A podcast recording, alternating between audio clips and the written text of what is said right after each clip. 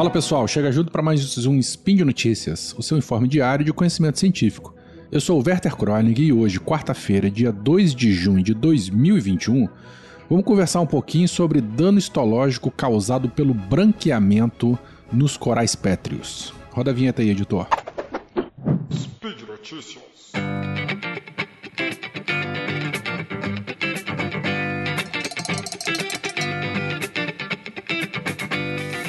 Bom, eu trouxe hoje um artigo pequenininho, mas muito conciso, didático e interessante é, para falar. Ele foi publicado no Brazilian Journal of Animal and Environmental Research. Ele foi elaborado, né, publicado, conduzido pela Bruna Cristina Ferreira Vasconcelo e colaboradores. Foi um trabalho em conjunto de um, dois, três, quatro, cinco, seis pesquisadores da Universidade Federal de Recife, publicado em 2020, tá? Em junho de 2020. Então ele tem um ano é, antigo, antigo, velho, não é tão assim, né? É, enfim, tem um ano. Vamos lá, conversar um pouquinho sobre ele. Bom, a gente sabe que os recifes de corais, então, eles são compostos, né, por colônias de seres vivos é, pertencentes ao filo quinidária. Isso se a gente estiver falando especificamente de, de corais, né? Que são os quinidários. Embora a gente saiba que os recifes biológicos ele também podem ser formados por algas calcárias e outros organismos que assimilam o carbonato da, da, carbonato de cálcio né, da água do mar. Mais especificamente os recifes biológicos coralíneos. Então, eles são formados por esses é, organismos da ordem Scleractina, que são os corais pétreos, tá? Os corais, eles são todos é, compostos ou formados é, ou, ou representados por organismos do filo Quinidária. Uma característica comum a todos esses organismos são, é que eles são compostos por três camadas de, é, de tecido. Vamos lá lembrar das aulas de biologia, se é que vocês tiveram isso lá no segundo grau. Quem fez ciências biológicas com certeza teve na disciplina de zoologia dos invertebrados 1. Essas camadas são então a gastroderme, que é a camada mais interna, que faz lá o suco, é, o, entre muitas aspas, tá, o estômago do animal a mesogleia, que é uma camada intermediária, e a epiderme, que é a camada mais externa desses organismos. Então são, são espécies, organismos bastante simples, tá? Como eu já comentei, então, esses corais pétreos, eles fazem parte da ordem esclaractina e o que caracteriza é que eles apresentam esqueleto de carbonato de cálcio, devido à constante assimilação do carbonato né, por esses organismos. Carbonato esse disponível na da água do mar. Bom, eles só possuem uma boca, a única abertura deles é a boca, então, por essa boca, eles, eles introduzem o alimento capturado pelos tentáculos, não é isso? Lá dentro, o alimento sofre a digestão, é, os nutrientes são assimilados por essa única camada de célula, e depois eles abrem a boca novamente e excretam o, o restante do alimento que não foi digerido. A cavidade gástrica, então, lembrando, ela é revestida pela gastroderme, que daí tem esse nome. E o que separa a, a gastroderme da epiderme é a mesogleia, que seria uma camada, essa camada estrutural. Bom, falando da comunidade como um todo, né, esses ambientes é, recifais, eles concentram uma das maiores biodiversidades de todos os ecossistemas. Estima-se que uma em cada quatro espécies marinhas de animais ou vegetais vive nos recifes de corais, incluindo aí 65% das espécies de peixe. Então, é de se, é de se esperar né, que os recifes eles são responsáveis pela manutenção e o equilíbrio da biota, dependente de seus processos metabólicos. Além dos peixes, essa extensa biodiversidade ela inclui outros organismos, né, como algas, macroalgas e vertebrados marinhos. Como esses ambientes é, apresentam alta biodiversidade, muitas comunidades humanas que habitam as zonas costeiras se beneficiam, se beneficiam diretamente dessa biomassa, incluindo aí muitos invertebrados, moluscos, bivalves, é, outros tipos de quinidários e peixes também, né? Para dependem diretamente, os seres humanos, né? Dependem desses organismos para sua alimentação. Então, muitas comunidades que vivem exclusivamente da pesca dependem intimamente desses ambientes e principalmente que esses ambientes sejam saudáveis, estejam saudáveis a maior parte do tempo. Para a gente poder entender o restante do artigo, é importante lembrar que os, os corais eles estabelecem uma associação simbiótica com os zooxantelas e que essa simbiose ela é interrompida é, devido a fatores externos, como o aumento da temperatura dos oceanos, acidificação, incidência de muita luz ou de sedimentação nesses recifes de corais.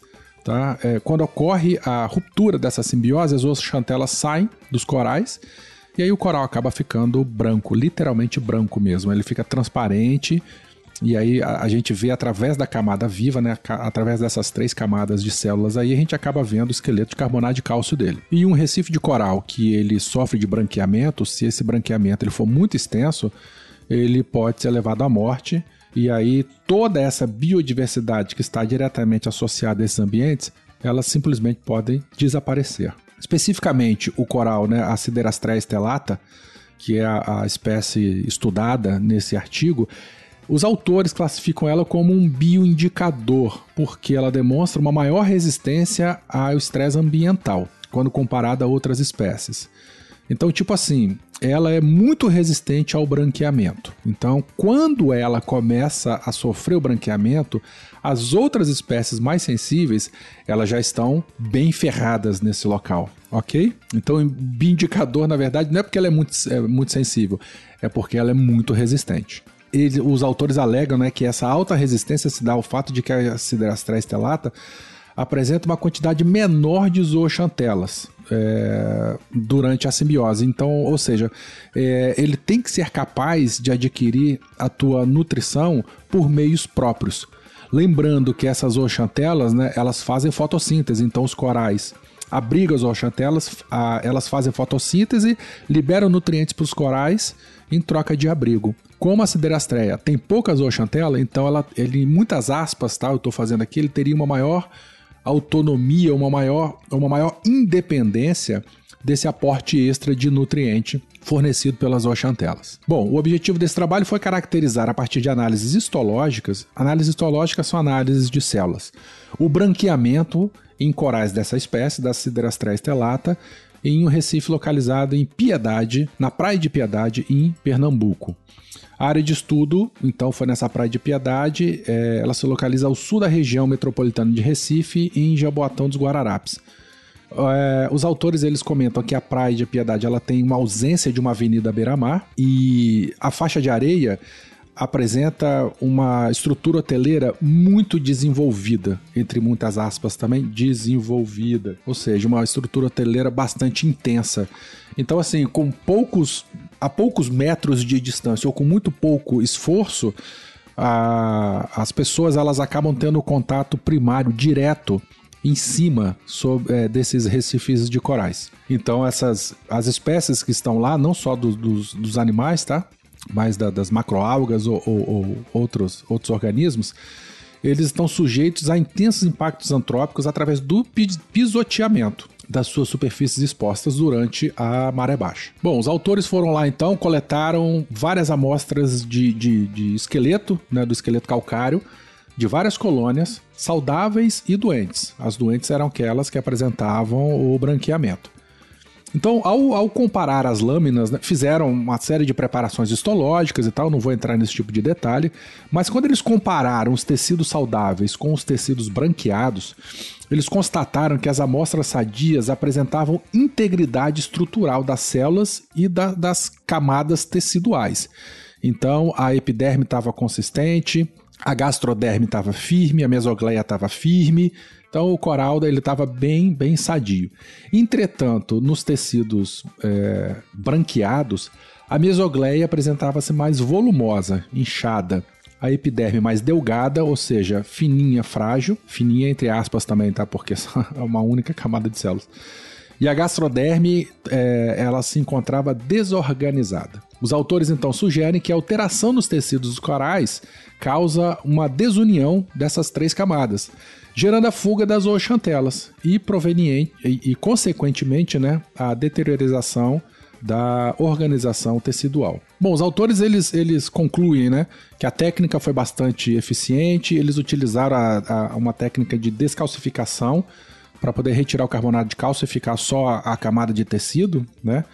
E comentam também que a aplicação dessas técnicas histológicas elas são de extrema importância para a compreensão de como é o arranjo estrutural, tecidual e morfológico de um coral branqueado e de um coral sadio, tá? É...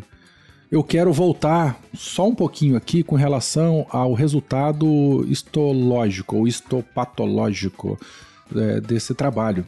Vamos lembrar né, que no coral branqueado a mesogleia apresentava-se mais volumosa e a epiderme mais delgada, e a gastroderme tornava-se desorganizada. E aí é uma interpretação minha.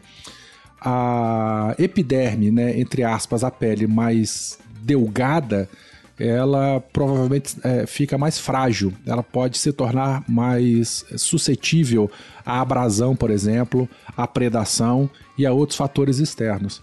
A gastroderme mais desorganizada, né, as células sem função específica, Será que isso não poderia prejudicar a alimentação dos organismos? Como eu comentei mais acima, né? Antes, eles são organismos muito simples.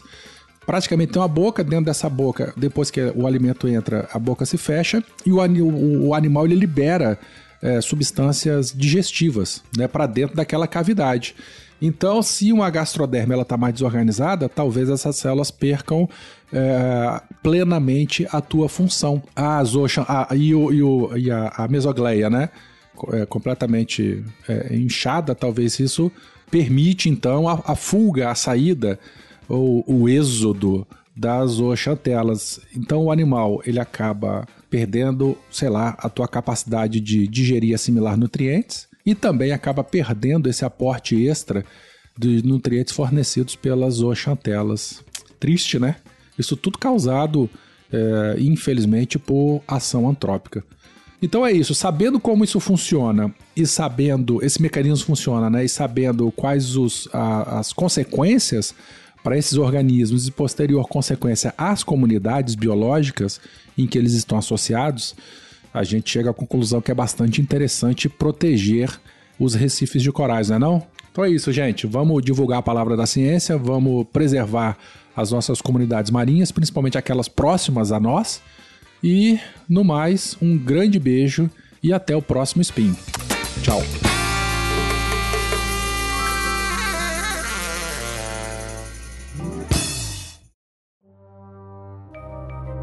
Este programa foi produzido por Mentes Deviantes. deviante.com.br.